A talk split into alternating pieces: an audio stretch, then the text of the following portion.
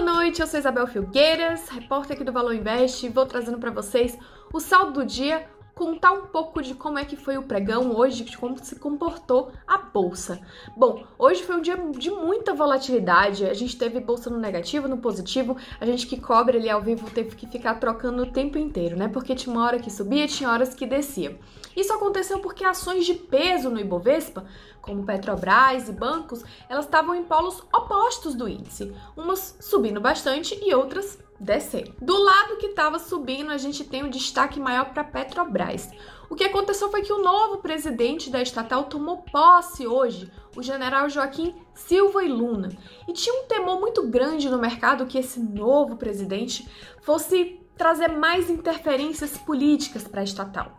E aí, no seu discurso de posse, ele deixou o mercado um pouco mais tranquilo, tentando demonstrar ali de uma certa forma, num tom apaziguador, que levaria em consideração também os interesses dos acionistas.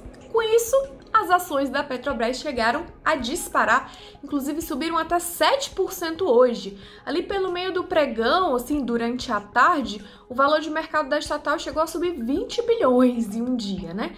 Mas no final do dia as coisas deram uma arrefecida, as ações subiram ainda, terminaram em alta, forte alta de entre 5 e 6% mas o valor de mercado ele só subiu em torno de 17 bilhões. É bom, né? O valor de mercado da empresa fechou em 313 bilhões, mais ou menos. Mas ainda está muito longe, é um longo caminho até chegar aos 383 bilhões que ela valia antes desse troca-troca de, de ser anunciada essa troca de gestão mais uma vez da Petrobras. E sim, teve muita gente que foi para as compras, muita gente do mercado se empolgou com esse discurso, mas nem todo mundo comprou esse discurso, não. O exemplo foi o banco Goldman Sachs, que disse que o discurso foi bom, o tom foi brando, mas não viu muito as estratégias que serão usadas para tentar alinhar os interesses do mercado, dos acionistas, e o interesse do governo, que quer manter o combustível baixo, né? E isso, de uma certa forma, prejudicaria a empresa, enfim, os resultados, isso preocupa os acionistas. Então, esse banco recomendou que uh, ninguém comprasse nem vendesse as ações que é esperar para ver o que, que realmente vai ser dessa gestão.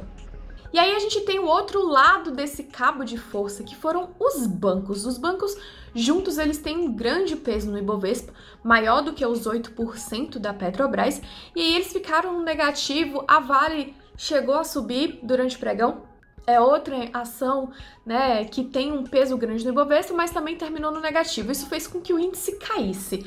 Então o Ibovespa acabou encerrando o dia no negativo, ficou com menos 0,15 aos 120.933 pontos. Chegou aí aos 120 mil pontos durante o pregão, obviamente quando estava subindo, mas acabou ali fechando na faixa dos 120 mil pontos.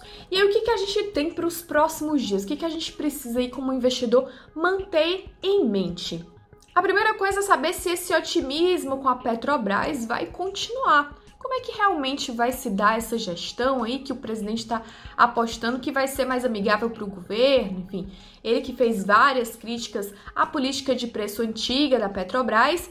Como é que ele vai, o general aí, vai alinhar esses interesses do mercado e do governo. E a outra coisa que a gente precisa ficar de olho é na novela do orçamento, que ainda está se desenvolvendo aí.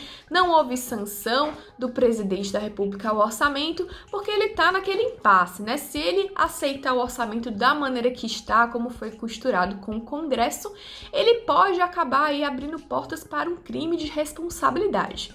Mas também se ele não aceitar, é politicamente muito complicado porque ele perde uma base ali de aliados é, dentro do Congresso e ele precisa desses aliados no Congresso para passar, enfim, para governar, para passar reformas e outras propostas. Bom, gente, por hoje é só. Amanhã a gente volta com mais. Fique de olho aqui no Valor Investe. Até logo, tchau, tchau.